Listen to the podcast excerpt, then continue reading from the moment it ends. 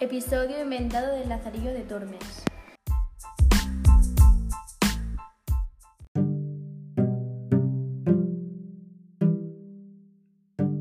Vieron comer en la casa las conchas, que antiguamente era un mercado de marisco.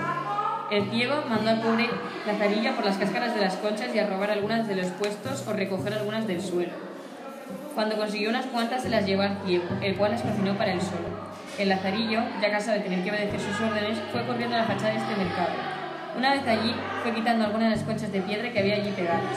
Cuando volvió, el ciego ya se disponía a comerse el marisco, así que el Lazarillo rápidamente le cambió las conchas de piedra por las de verdad. Y cuando el ciego le dijo que las sacase del fuego, este le advirtió de que estaban muy calientes.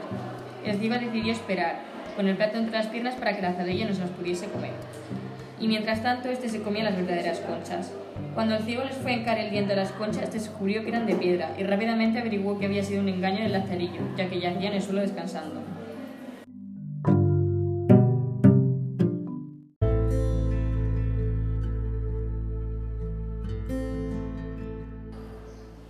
Pobre de ti, Lazarillo, que otra vez me has querido engañar, pero como siempre te he descubierto. Pero vamos, si yo no he hecho nada, simplemente estaba aquí descansando.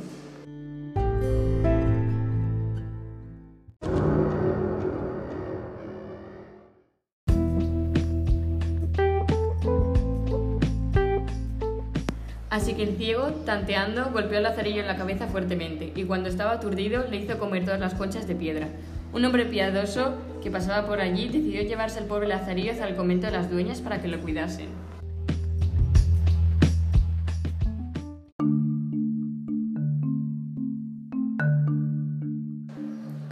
No te preocupes, Lazarillo, aquí te cuidarán y sanarán tus heridas. ¿Pero quién es usted? Tu nuevo amo.